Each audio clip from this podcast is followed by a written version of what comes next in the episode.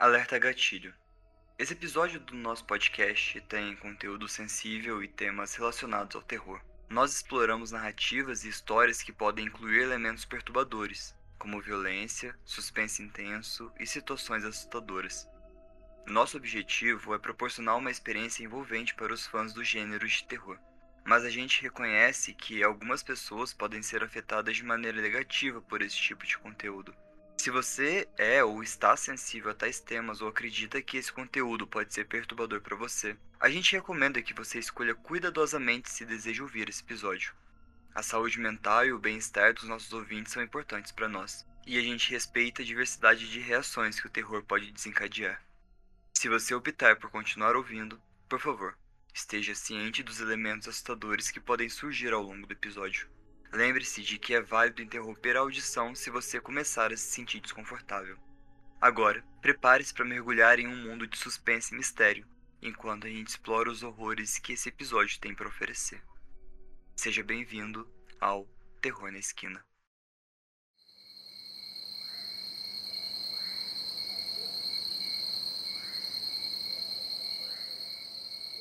Olá, ouvinte! Está começando mais um episódio de Terror na Esquina. Eu sou o Fê e comigo hoje tá ele, o Ais.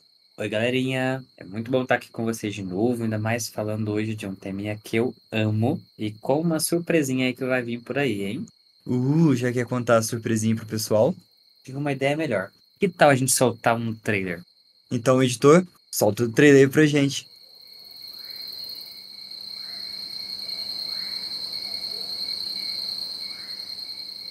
Em um mundo onde o mistério se entrelaça com a realidade, onde criaturas lendárias ganham vida e maldições antigas espreitam nas sombras, há um lugar onde todas essas histórias se encontram.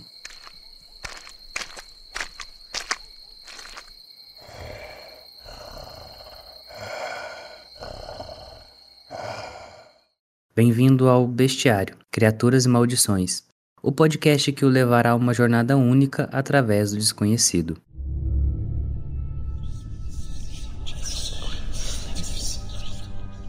Explore conosco o misterioso e inexplicável, onde desvendaremos segredos obscuros que assombram culturas e lendas ao redor do mundo.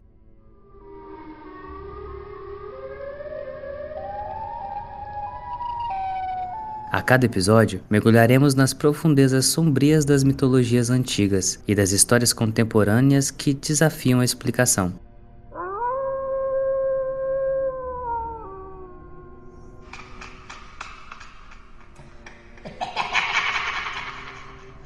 Junte-se a um grupo eclético de entusiastas que debatem e discutem as mais incríveis e enigmáticas criaturas e maldições.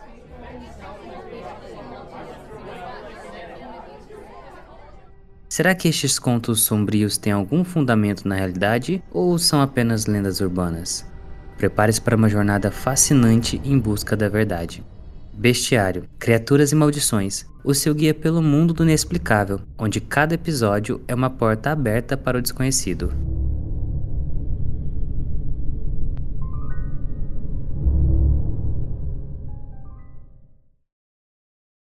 Uou, isso foi intenso, hein? Eu acho que já tô amando o bestiário antes mesmo de lançar. É, galerinha, é isso aí. Se preparem que em outubro, ou seja, muito perto, a gente tem um quadro novo sendo lançado aí para vocês, que está sendo feito com muito carinho e com muita coisa interessante para vocês estarem por dentro disso. Não percam, hein? Outubro é aniversário do podcast. Uhul, por que será que a gente vai começar em outubro então? Mas, já que a gente vai falar sobre um tema que você gosta muito, é... o que, que você acha dos Skinwalkers? Bom, eu tenho a certeza de que eu vou falar mais sobre isso depois, né? Quando a gente começar com o vestiário. Mas, assim, uma breve inserção, né? Skinwalkers são, para mim, assim, uma das, das dos criptídeos, né? Eu prefiro mais o termo criaturas, né? Uma das criaturas é, contemporâneas mais legais que tem. Por mais que ela tenha, assim, muita, muita base em mitologias mais antigas, eu acho que o apelo dela é bem mais contemporâneo do que uma mitologia mais arcaica. É, a gente vê outras roupagens e outras inserções dela quando a gente fala dela mais arcaica. Mas eu gosto da pegada contemporânea dela, que eu acho que é onde a gente vai estar tá mais inserido aqui hoje. E nessa pegada mais atual, a gente vê muito dessa linhagem dos Skinwalkers como os seres mais inseridos dentro da nossa própria cultura. É, a gente vê muito Skinwalker em toda e qualquer mitologia, toda e qualquer cultura. E eu gosto de pensar que isso se dá porque eles estão escondidos e permeados dentro da nossa população.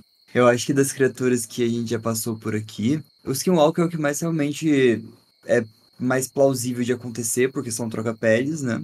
São pessoas que se podem se transformar em outras pessoas ou até em animais. Eu acho que mais comum em animais. Só que, realmente, o Skinwalker que a gente conhece hoje é popularizado por causa do rancho Skinwalker nos Estados Unidos. Sim. Popularizou muito por causa disso. Tem até gente que teoriza que tem relação com extraterrestres e vai teoriza e teorias a fundo sobre isso, mas o fato é que a lenda dos Skinwalkers americanos vem dos nativos e, tipo, já não tem o nome de Skinwalker, tem aqueles nomes super cabulosos nativos. O Args, por exemplo, é uma, é, é uma das possíveis fontes dos Skinwalkers. Se a gente for, na verdade, tratar no grupo maior, que são os shapeshifters em si, a gente acaba achando, deixando essa, essa leva mais ampla ainda. Porque quando você fala de skinwalker em si, você já limitou um pouco mais ao povo americano. Mas quando você fala de troca-peles, aí você vai ter relato dele em todas as culturas possíveis, de algum tipo de troca-pele, algum tipo de ser que consegue se transformar em algo em específico. Alguns em coisas limitadas, eles só se transformam em determinadas criaturas, ou outras com um leque super amplo. É, tipo, o Skinwalker geralmente é naquela região do Novo México, de Utah. Mais para cima tem bastante relatos, é na, se não me engano, é nos Apalaches do Wendigo, que ele é conhecido por imitar vozes e até transformar em outras pessoas. Se a gente for para o Oriente Médio, naquela região mediterrânea, na, na, parte do Oriente Médio, no Mediterrâneo, tem os Dijins, que também são troca-pets, querendo ou não. Sim. Mesmo ele tendo aí uma pegada agora mais demoníaca, uma pegada mais espiritual, religioso, mas cada cantinho do mundo vai ter o seu próprio Skinwalker. É. Seu, seu próprio troca pets, no caso. Se a gente for pegar os próprios lobisomens, eles entram no fator grupo maior de troca pets. Sim. Entendeu? Então, Sim. assim, a gente tem grandes fatores aí. Uma coisa que eu acho muito legal da gente frisar é que os skinwalkers em si, né, quando a gente agora traz para o grupo menor, falando dos americanos, a gente tem duas linhagens e roupagens mais definidas. A gente tem o Skinwalker, que é mais shapeshifter em si, que é aquele que se transforma em qualquer coisa. E a gente tem uma, uma linhagem muito específica que são os Skinwalkers que se transformam apenas em cachorro. Então a gente tem muito dessa. É, muitos textos, relatos, contos em si que falam muito dessa linha bem específica de Skinwalker que se transforma somente em canídeos no geral, né? Não só em cachorro, mas em canídeos, que geralmente englobam cachorros, coiotes e lobos. Então eu acho que muitas vezes podem, a gente pode confundir, né, quando a gente fala de esquema americano, achando que é, seria só nessa parte do canídeo. Não, mas tem essas duas levas sim. Só que é, a parte do canídeo é muito forte nos americanos ali, nas, nas lendas e contos americanos. O mais comum é, são os canídeos, é, isso englobando os lobos, ursos e corujas. Sim. E lembrando que, tipo, você descendo um pouquinho mais, você tem o México, e no México tem as lendas muito comuns das bruxas, que também são shapeshifters na maioria das vezes. É que a gente tem que. É, o que complica muito de delimitar, né? O que, que é um skinwalker, o que, que é um troca-pele, o que, que é uma maldição ou uma magia, é porque o objeto em si, o objeto troca-peles, é um objeto muito buscado. Então há muitos estudos de magia para se trocar de pele. Há muitas maldições que envolvem troca-peles as criaturas que envolvem troca-peles. Então, assim, a gente vai esbarrar em muitos fatores quando a gente fala troca-peles. Então, por isso que é bom a gente segmentar bastante no Skinwalker. Agora que a gente está falando, é, seria criatura. A criatura Skinwalker é, para a gente não deixar amplo demais e não conseguir explicar. Porque a gente vai ter magistas que fazem coisas para troca-peles, então eles se tornam um shapeshifter. A gente poderia, tipo, supor que a besta de Givaldan seja uma. Givaldan. Obrigado. é, seja um troca-peles que fez isso de maneira intencional? Eu acredito mais como uma maldição uh, que tenha sido ocorrido na, na Beast de Givaudan. Uhum. Porque ela tem alguns fatores de deturpação de personalidade na besta. Ah, então sim. eu acredito que aí poderia ser mais um fator voltado para uma maldição. A gente não precisa ir muito longe, tipo, Harry Potter, a gente tem troca-peles, que seria a Minerva, ela se transforma em gato. Sim, são, seriam magistas. Quem assistiu Supernatural também vai pegar tanto Skinwalkers como mendigos, como Skinwalkers é, animalizados, como a lenda dos canídeos. Só que não é bonito. Não. É feio. É tipo, é deturpado, é triste, consome a pessoa, ela geralmente fica extremamente magra. Caem os pelos os pelos começam a crescer de maneira irregular no corpo, principalmente quando ela tá na fase de transição. Sim. A, a gente encontra relatos muito diferentes de como ocorre. É, não tem nenhuma consciência base de onde vem a transmissão dizendo assim, ah, ela vem de uma maldição, ou ela vem da mordida, ou ela vem da geração, o sétimo filho de alguma coisa. Não tem nenhum consenso de base de onde ela se inicia. Então a gente não consegue achar aí um, um pilar né, para Skinwalkers justamente por ser muito amplo. A gente vai ver é, bases de muitos lugares. Até por isso que a gente trouxe hoje diversos relatos e cada um tem sua peculiaridade, seu jeitinho. Com certeza. E nos Estados Unidos, falar sobre skinwalkers, principalmente com os nativos, é muito complicado, porque na maioria das vezes eles não querem conversar sobre, porque eles acham que quando você fala sobre, você vai atrair eles para vocês. E o que geralmente acontece? Nos relatos, alguns citam isso, mas é meio que tipo, é aquele que não pode ser nomeado. Você não pode falar sobre porque vai atrair para você. De tanto que é carregada essa questão de ser um tabu entre os nativos. E outra que eles falam que para você controlar e destruir um Skinwalker seria sabendo o nome inteiro da pessoa que transforma. Isso me faz pensar muito de que a gente tem aí um fundamento grande de maldição por trás. Porque são fatores muito recorrentes em, em maldições. Saber o verdadeiro nome, ou ele é invocado através do pensar ou falar sobre, sabe? Então, isso são coisas muito presentes em maldições. Então, quando eu ouço relatos com essa premissa, eu penso muito de que a gente pode realmente estar falando aqui de uma base de maldição na, na história dos Skinwalkers. É, muita gente, na verdade, nem considera Skinwalker como criptídeo, Sim. nem coloca nessa área. Bom, pessoal, bora pros relatos então, que a gente tem uma grande jornada por aqui hoje. Tan, tan, tan, tan. O primeiro relato, ele foi postado no subreddit Skinwalkers, né, meio óbvio, mas ele foi postado pela Lixa Ninja, é, com o título Histórias de Skinwalker do Passado.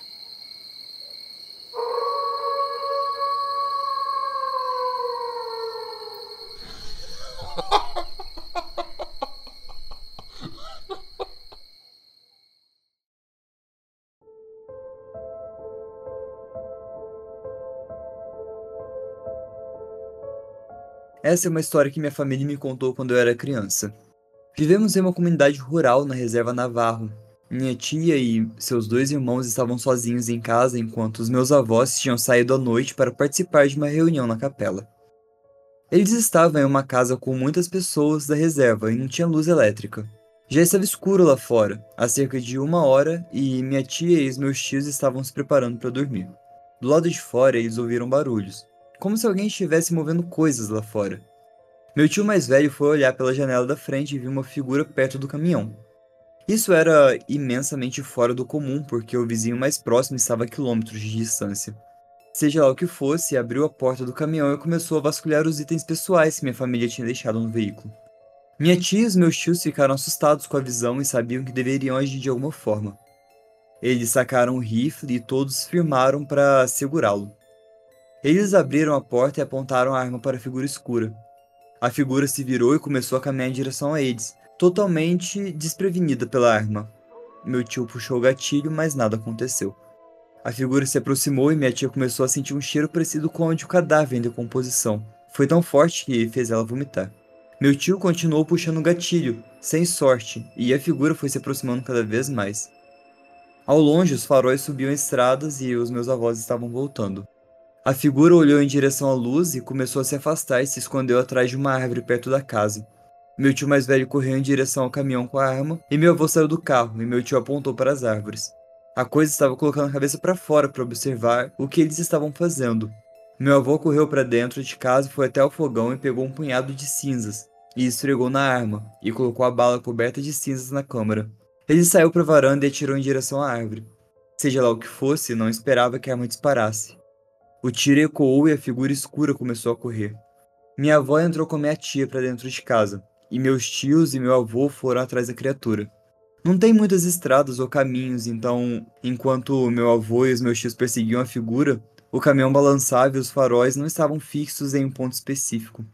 Meu tio jura que sempre que os faróis atingiam a figura, ele via uma mulher. Não só isso, quem quer que fosse corria de quatro como um urso. Meu avô finalmente parou o caminhão, e quando eles se aproximaram da vala que descia a cerca de seis metros, ele saiu e começou a gritar em navarro. Meu tio disse que estava gritando com a mulher local, ele gritou que não estava com medo e que sabia que era ela e que deixasse a sua família em paz. Alguns dias passaram e chegou a notícia de que a mulher por quem meu avô gritava tinha falecido. Sempre me disseram que se você souber quem é o Skinwalker, diga o nome dele e isso vai matar ele.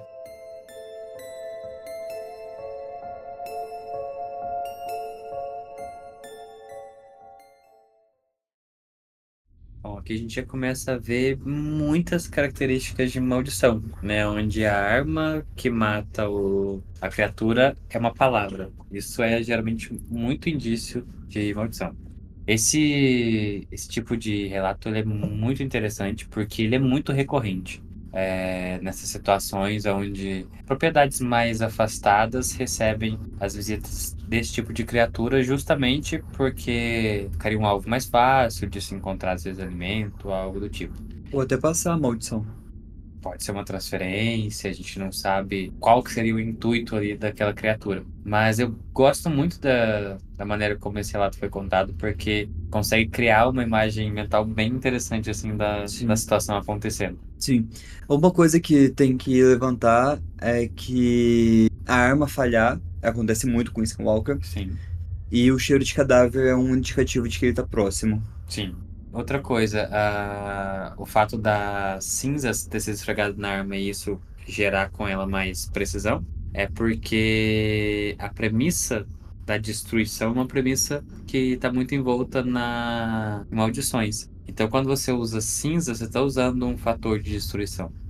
Então, você usa um elemento natural que carrega em si os restos de algo que já foi. Então é meio que uma, uma premissa aí para uma quebra de maldição. Isso a gente encontra em muitas maldições, como fazer pós de diversos tipos de madeira ou ervas em específico para usar como uma proteção, um potencializador ou um canalizador de alguma coisa. É muito interessante isso. O relato que eu vou contar agora foi tirado do subreddit Paranormal, foi postado por Paul Yates.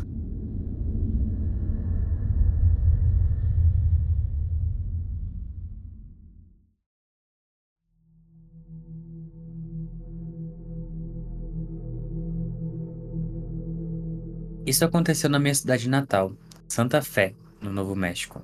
Meu tio, sua namorada na época e eu estávamos voltando de um cassino, uma hora ao sul de Santa Fé. Pegamos uma estrada secundária nos arredores da cidade. Sempre seguimos esse caminho, pois era o caminho mais fácil para atravessar a cidade e ir para casa. A namorada do meu tio estava dormindo no banco de trás e eu estava no banco da frente, com uma espingarda. Entramos numa estrada que a gente conhecia e seguimos por ela. À medida que avançávamos, tinha casas à nossa esquerda e o deserto à nossa direita. Tinha um vislumbre do que parecia ser um humanoide curvado com os braços estendidos para o chão, quase como se estivesse de quatro. Passou uma brisa do outro lado da estrada e ele rapidamente correu para o deserto. Mas naqueles poucos segundos pude ver claramente o que parecia ser uma máscara feita de pele em seu rosto e dois chifres, de tamanhos diferentes saindo do topo. Mas o que realmente me impressionou e ainda me dá arrepios até hoje foram os olhos, que olhei diretamente para eles, e até hoje não consigo explicar o horror que experimentei. Tudo isso aconteceu em questões de segundo. Olhei para meu tio e tentei explicar o que tinha acabado de ver. Ele disse que eu parecia pálido e os olhos estavam cheios de medo. Finalmente digo a ele: Acho que acabei de ver um Skinwalker. Enquanto dizia essas palavras, a maior coruja que qualquer um de nós dois já tinha visto, com penas brancas como a neve, voou perto da janela, piou para nós e depois voou para longe. Sua namorada acordou de repente do banco de trás e começou a contar sobre correlação entre os skinwalkers e como eles se transformavam em corujas. Ela cresceu na reserva, então é mais versada em tradições de entidades como essa do que nós. Ela nos contou outras coisas também, mas não me lembro muito de muitas coisas. Foi surreal e aquele encontro ainda me dá arrepios até hoje.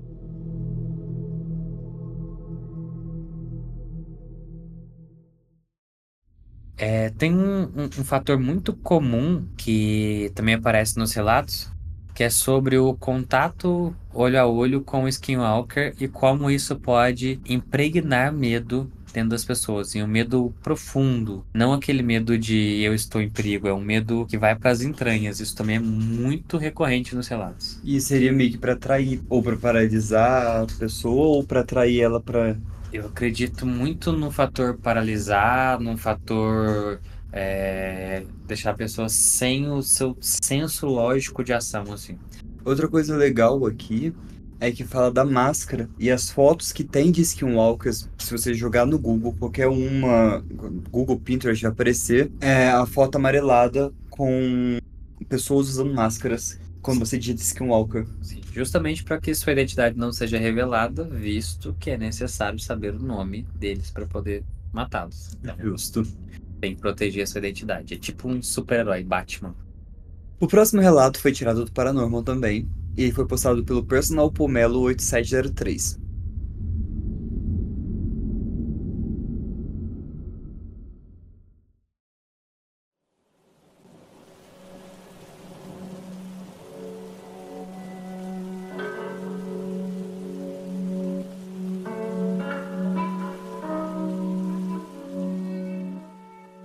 Eu tenho 25 anos.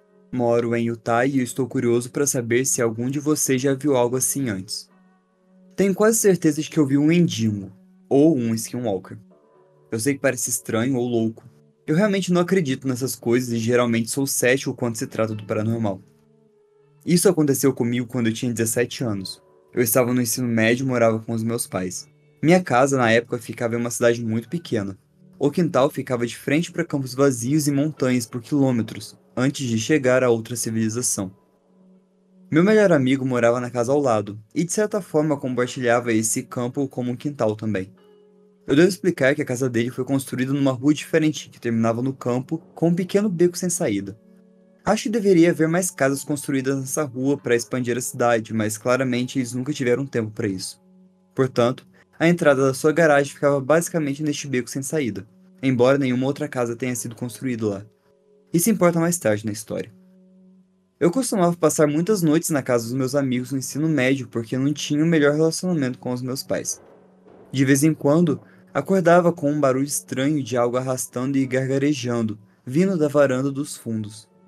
O quarto dele era um porão com uma janela que dava para a varanda dos fundos. Isso acontecia algumas vezes por mês, mas sempre que a gente ia verificar, nunca tinha nada lá, e isso aconteceu durante anos. Uma das noites assombra a gente até hoje. Meu amigo estava se preparando para se mudar, e a gente ficou acordado a noite toda jogando e assistindo filmes. A gente decidiu dar uma volta para escutar músicas e curtir. Então entramos na sua caminhonete com os faróis altos e saímos da garagem. E quando a gente virou em direção ao campo para usar a rotatória, a luz iluminou aquela coisa. Parecia uma pessoa, mas não era.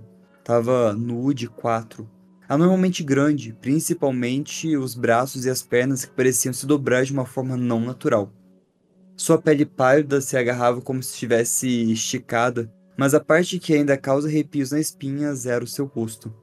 Sua mandíbula aberta para uma boca negra escancarada, como uma cobra desencaixando sua mandíbula para comer alguma coisa.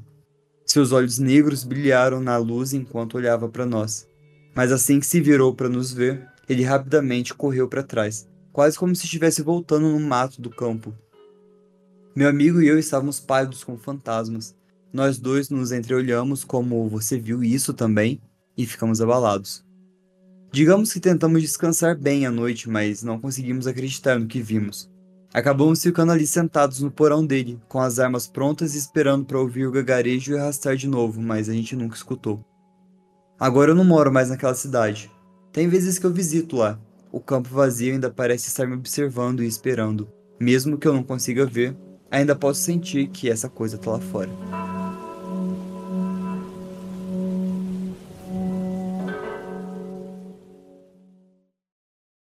Nossa, eu ia me cagar todinho se eu visse alguma coisa assim. Principalmente à noite, com o farol alto refletindo no olho escuro. O problema é que esse ele deixa aberto para muitas possibilidades, né? Uhum. A gente pensa no Skinwalker porque a gente tá falando de Skinwalker, mas dá pra você gerar várias hipóteses desse relato em si. Vai saber o que é que tinha escondido nesse mato aí. É, eu achei que supõe ser o Skinwalker por causa da, da, da pele, de ser todo deformado. Mas, tipo, lembra muito o Rake, apesar de a gente saber que o Rake é uma lenda urbana. Um Rugaru, por exemplo. O que é um Rugaru? Ah, vai descobrir no. Arma de Tchaikovsky. Olha o gancho, é. Bom, esse relato foi postado também no subreddit Paranormal e foi postado pelo OGCIEG3. É sempre assim. É, é, a galera tem que escolher melhor o nome pra gente poder falar nos podcasts.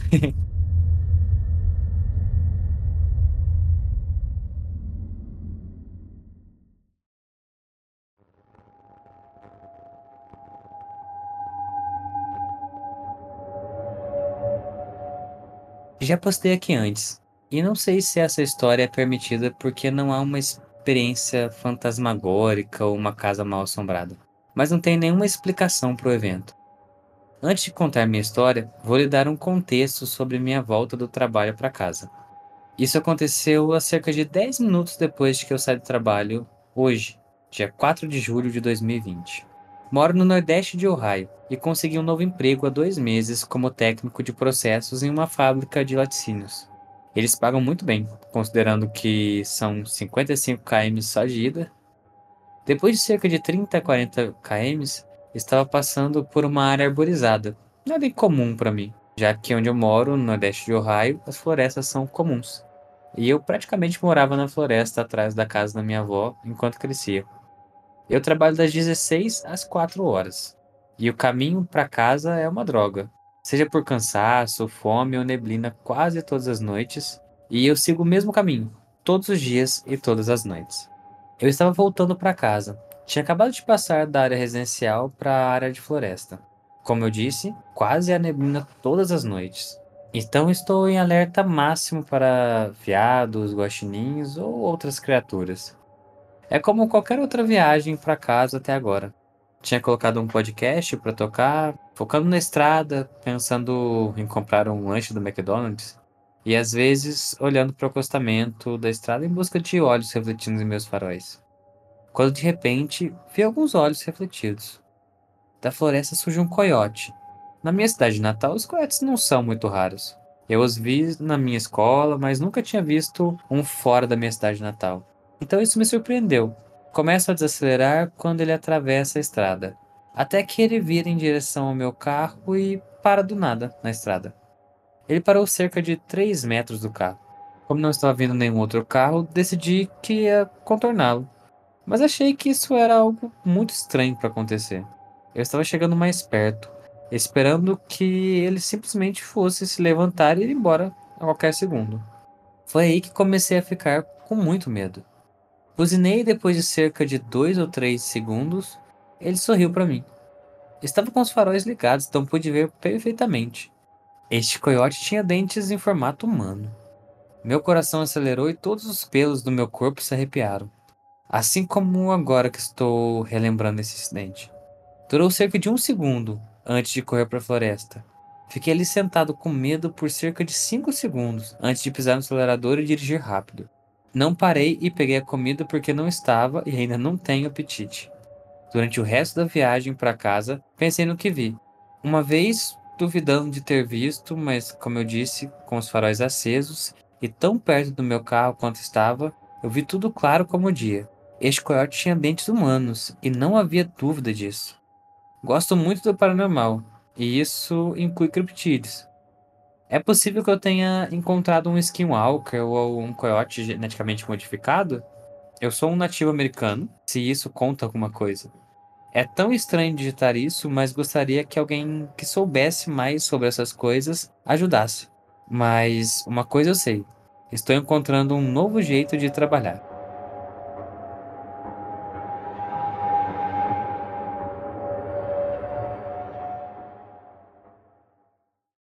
Então, uma coisa que eu vi nos comentários é que, de fato, os dentes de coiotes, dependendo de como eles são desgastados, ficam parecidos com os humanos. Tanto que, na antiguidade, eles usavam dentes de coiotes como dentadura. Prótese. É, esse eu acho que é o mais possível dele ter encontrado apenas um coiote e ter escolhido o podcast errado para ouvir na hora de voltar para casa. Sim, provavelmente ficou com o cu na mão porque tava escutando alguma coisa de terror e ficou um cagaço fudido. Sim, porque se a gente for pensar assim na sugestão, né, no fator sugestão, dependendo do que ele estivesse ouvindo, as condições que ele descreveu, a, a noite, uma estrada, um corpo cansado, então, ali, esse eu já não acredito tanto assim num Skinwalker. Mas que bizarro é. É. Continua sendo.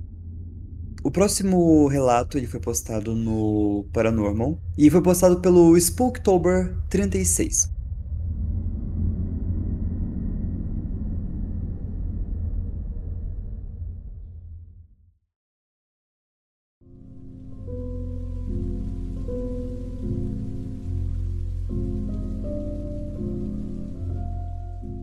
Para contextualizar, eu sou uma mulher de 27 anos. Meu namorado e eu conseguimos comprar 20 hectares de terra este ano bem ao lado de uma floresta nacional nas Carolinas.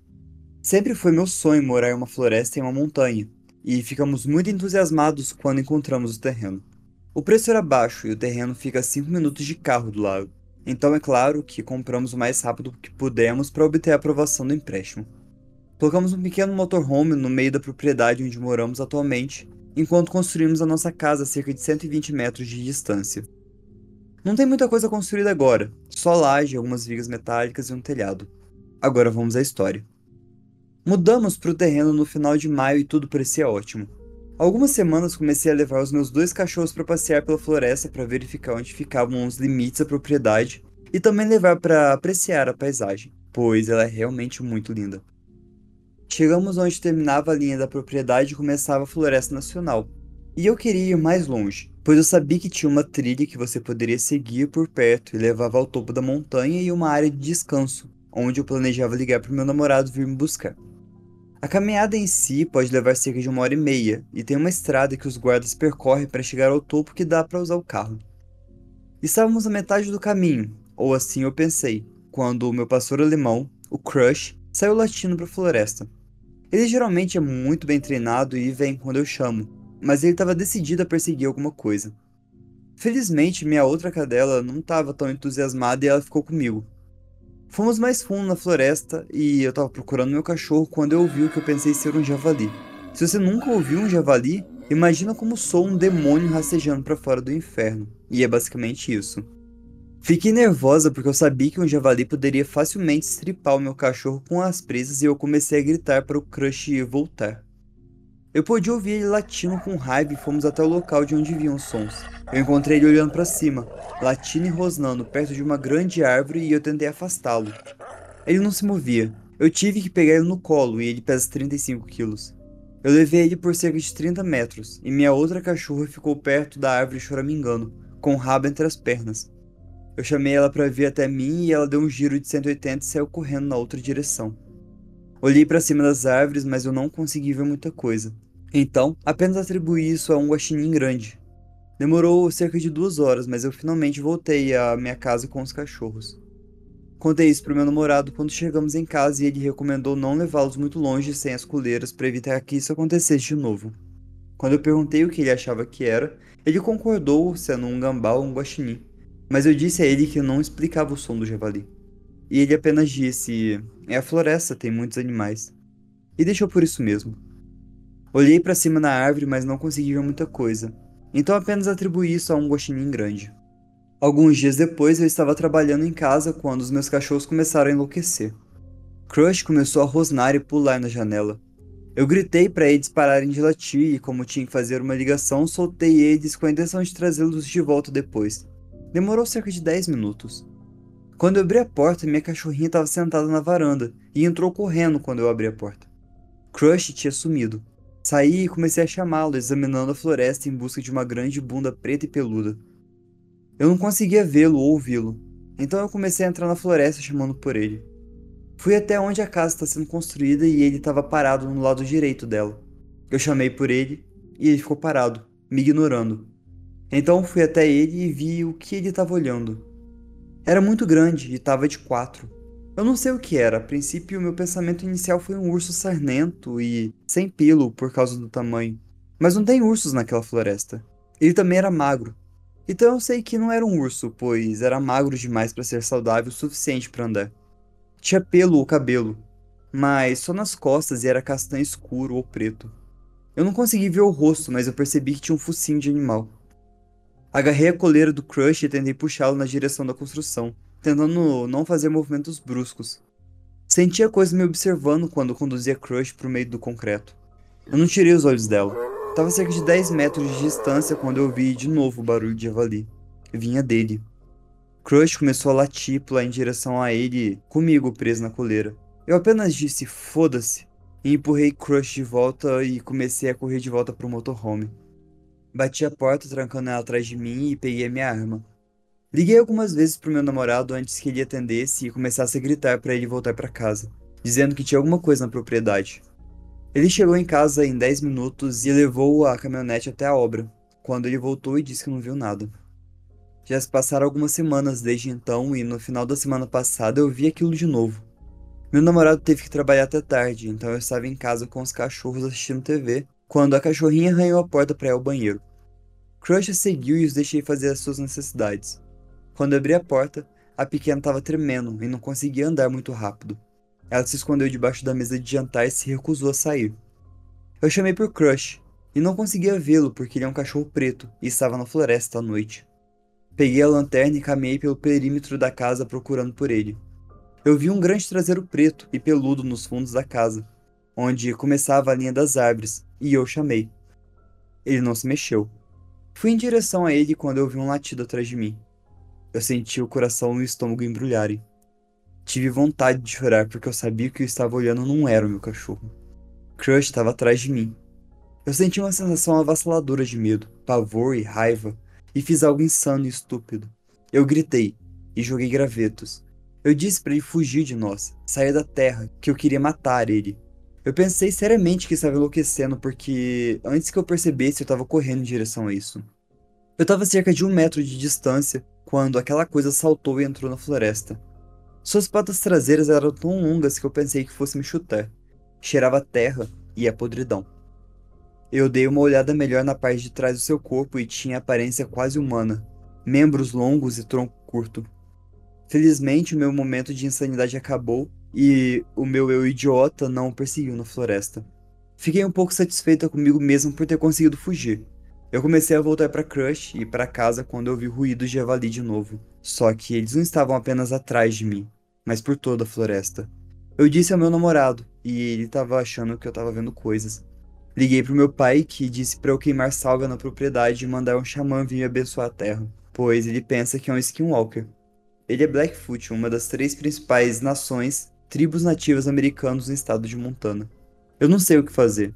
Comprei alguns cabos para prender os cães quando eles saírem, para não passarem muito longe. Eu carrego minha arma comigo sempre que preciso sair de casa. Eu adoro propriedade, adoro a floresta e as montanhas. Eu odeio ter medo sempre que saio de casa. Alguém já viu algo assim antes? Alguém tem ideia do que é isso e como manter ele longe de nós? Meu namorado não vai muito pra floresta, então eu duvido que ele vá ver isso. Então eu pareço maluca para ele.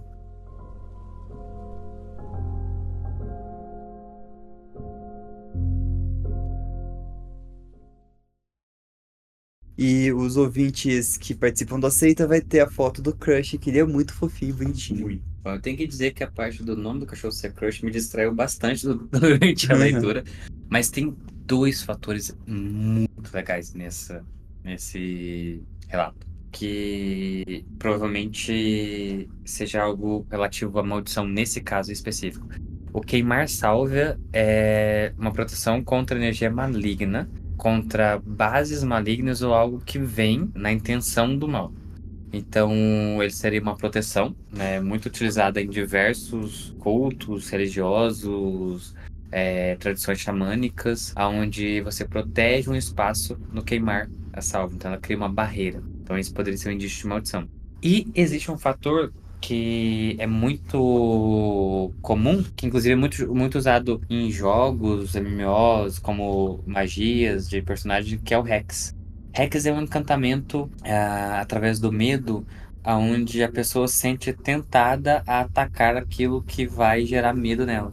Então dizem muito que os Skinwalkers são portadores de um Hex natural, através desse olhar dele que ele gera esse encantamento onde a pessoa, além de ter um medo profundo, ela sente uma necessidade de atacar esse medo, que geralmente vira uma arma poderosíssima dos Skinwalkers, porque ele desestabiliza a pessoa e faz com que ela o ataque. Ou seja, ela não vai correr dele, ele vai conseguir concluir o ataque. Então, tem um indíciozinho desse Rex aí, quando ela fala, descreve ali, quando ela se vê, ela tava jogando um pedaço de pau em cima dele, tentando meio que afugentá-lo, atacá-lo, né? Isso faz com que impeça ela de correr. E tem o fator do queimar salve ali, que foi a primeira indicação, o que seria mesmo uma proteção como contra algo maligno. Então esse relato em si é muito legal. Ele traz uma vertente de Skinwalker mais voltado para maldição.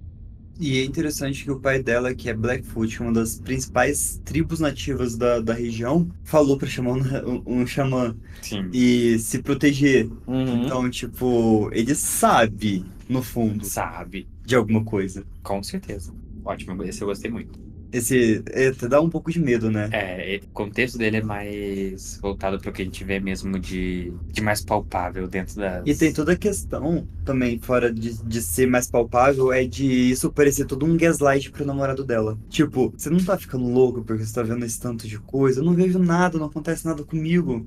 Mas se os cachorros pudessem falar, talvez. Uhum. Esse próximo relato também é do subhead Paranormal. Foi postado por Deathlight Saberboy e ele começa assim.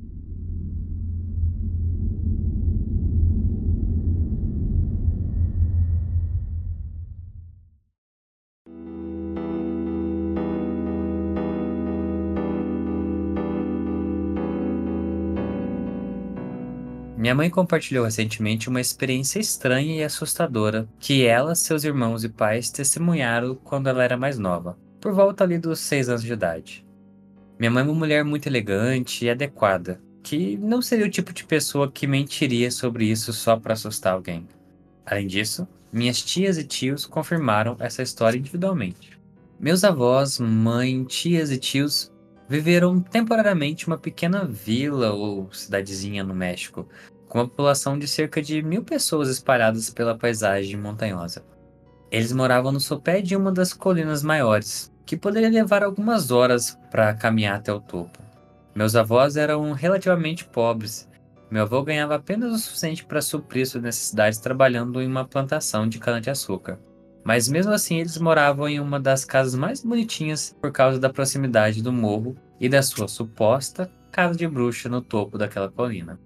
Os moradores locais ficavam longe da casa e o aluguel era mais barato do que todas as outras casas, muito mais simples disponíveis. Meus parentes tiveram alguma experiência paranormal naquela casa. A maioria delas foi atribuída à bruxa no estilo típico do folclore mexicano. O skinwalker que testemunharam, porém, foi o que fez eles partirem.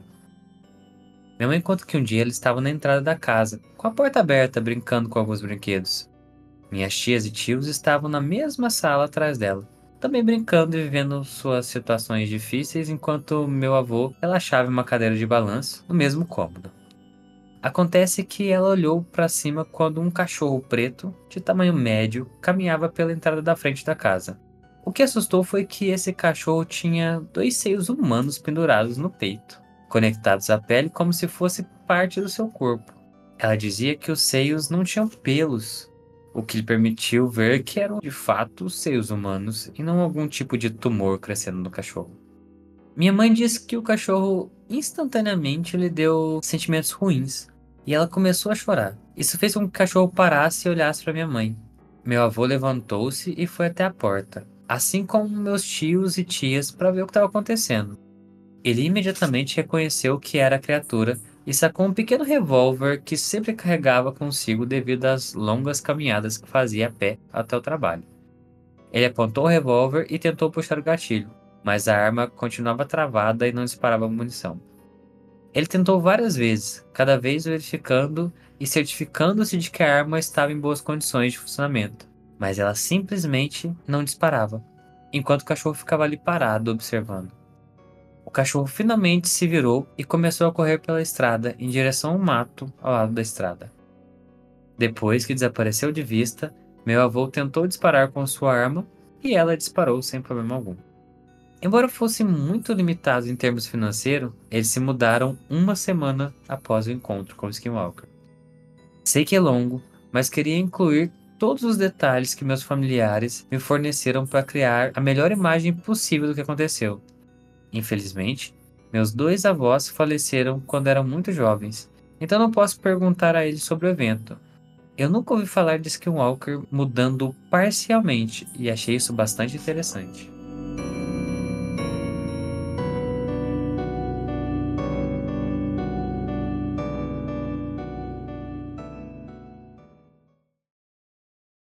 Tem mais relatos, na verdade, de Wendigos com mudanças parciais do que o Skinwalker, mas não é incomum achar esses relatos.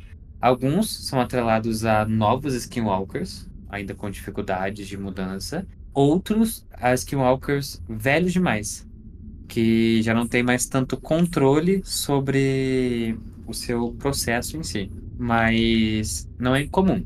Embora a gente acaba vendo muito mais isso em Wendigos do que Skinwalker. Então, a gente tá no México nesse caso, então a gente tá falando das bruxas, as bruxas, mas é mais legal falar bruxa. E o legal é que fala do cachorro preto, mais uma vez. Mas sim, é estranho pensar. Me lembra muito a lupa das, quando, quando foi construída Roma, com o Romulo e Remo mamando na teta. Mas esse relato me deu um friozinho na espinha, sabe? Eu achei ele bem diferente dos outros. Ele é um relato simples, sem muito contexto, mas que prova que o avô dela sabia de alguma coisa, porque seria algo relativamente pequeno para ele mudar da casa, sendo que eles já tinham outras experiências anteriores. Então ele sabia de alguma coisa. Sim, a gente sabe que trocar de casa é caro, não dá para fazer isso com frequência e pela história sabe que eles não tinham tantas condições assim, né?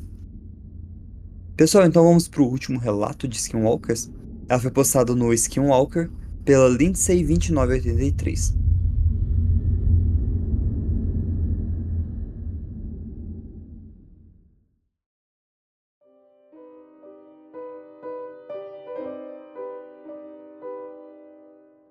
Eu tenho uma história. Não é minha, mas aconteceu com meu tio. Sempre acontece com os tios, né? Ele costumava contar essa história quando íamos acampar e isso me assustava cada vez que eu ouvia. A gente mora em Utah e meu tio, Mark, saiu em uma missão aos 19 anos. Eles o enviaram para uma reserva indígena no Arizona. Eles o juntaram a um companheiro chamado Carl. Quando eles chegaram lá, houve um grande desentendimento com os moradores da reserva por causa da presença deles. Eles não queriam que meu tio e Carl ficassem no terreno da reserva. Eventualmente, eles chegaram ao acordo de que ficariam na periferia em um trailer. Essa reserva não era muito grande e estava localizada próxima a uma área densamente arborizada. Na primeira noite, eles ficaram tentando dormir quando, de repente, o trailer começou a balançar violentamente para frente e para trás. Assustados e sem saber o que estava acontecendo, eles foram para debaixo da mesa para se proteger. Mark podia ouvir distintamente alguém empurrando os dois lados do trailer, como um grupo de pessoas, e depois de cinco minutos parou. No dia seguinte, eles percorreram a reserva e conversaram com os moradores locais. Carl fez um comentário para uma das famílias que o trailer deles estavam tremendo na noite anterior. A família ficou muito quieta e depois disse que precisavam ir embora. Eles acharam estranho, mas não deram muita importância. Na noite seguinte aconteceu de novo. Eles acordaram com o trailer balançando para frente e para trás. E de novo eles foram por debaixo da mesa, até que parou. Isso durou mais duas noites. Sempre que tentavam conversar com alguém sobre isso, ficavam quietos e mandavam eles embora. Mark começou a pensar que, devido à tensão chegada, os moradores estavam fazendo isso para afastá-los da reserva. Eles então foram a uma loja de conveniência e conversaram sobre o que estavam frustrados com a situação. O balconista ouviu e disse: Eles não podem falar sobre isso. É proibido. Confusos, eles perguntaram a ele: Não pode falar sobre o quê? O cara continuou contando coisas sobre skinwalkers.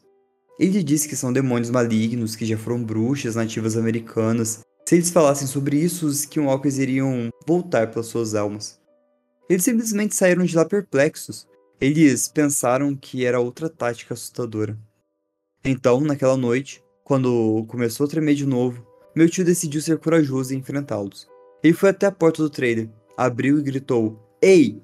E quando fez isso, ele viu três animais fugirem. Dois eram lobos e um era um urso. Mas eles pareciam estranhos, com feições humanas. Enquanto observava correr em direção às árvores, os três se levantaram em duas pernas e caminharam lentamente em direção a elas, fazendo uma gargalhada humana e isso assustou tanto que eles ligaram para o presidente da missão na manhã seguinte e pediram para ser transferidos. Eles foram realocados naquele dia. Durante um ano, nada aconteceu. Um dia, eles anunciaram que Carl estava sendo transferido para outra cidade e Mark estava ganhando um novo companheiro, o Jimmy. Eles tiveram que dirigir por cerca de uma hora para pegar Jimmy no aeroporto. A estrada que percorreram ultrapassou os limites da reserva, e eles chegaram por volta das 20 horas e encontraram Jimmy, e foram embora. O presidente da missão disse a Jimmy: Estamos passando por uma área perigosa à noite, por isso não podemos fazer nenhuma parada. Se precisar usar o banheiro, vai agora.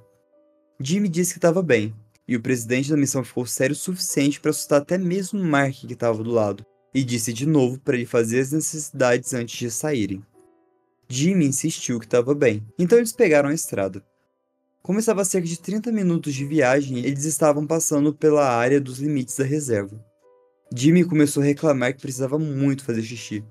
O presidente da missão disse que não poderiam parar e que era para ele aguentar.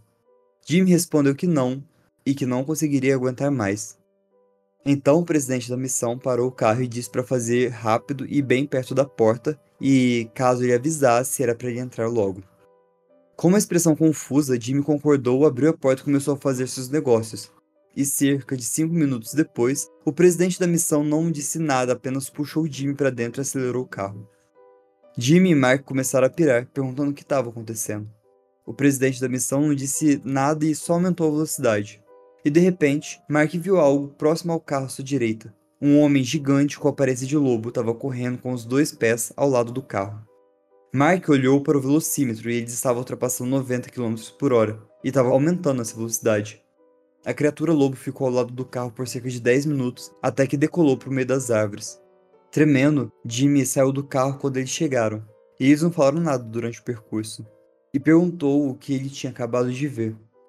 O presidente da missão respondeu que da próxima vez que ele falasse, era para ele obedecer.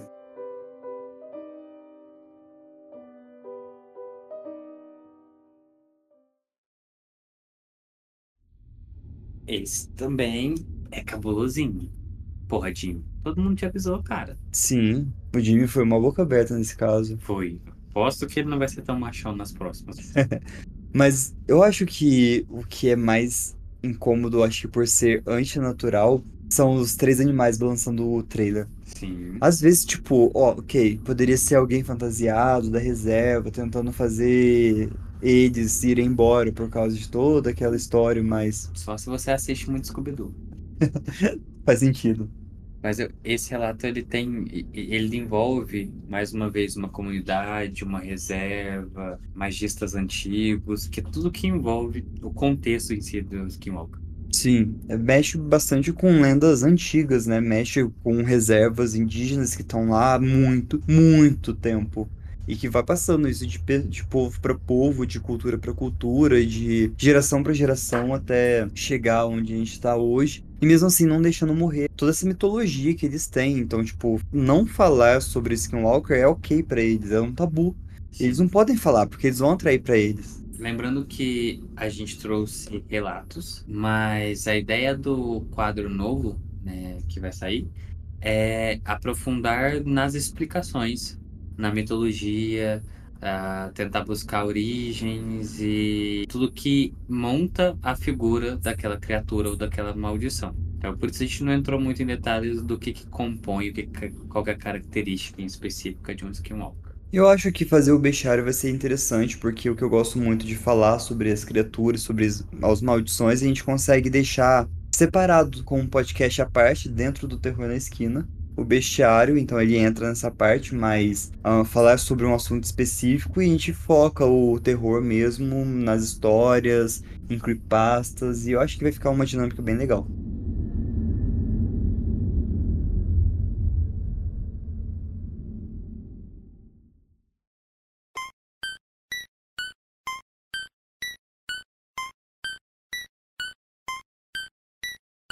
Então, aguardem para o bestiário que será lançado em outubro. Não temos uma data ainda, mas logo será divulgada. E haverão pequenos spoilers até lá, então fiquem atentos às redes, porque uhum. pode sair algumas coisas aí.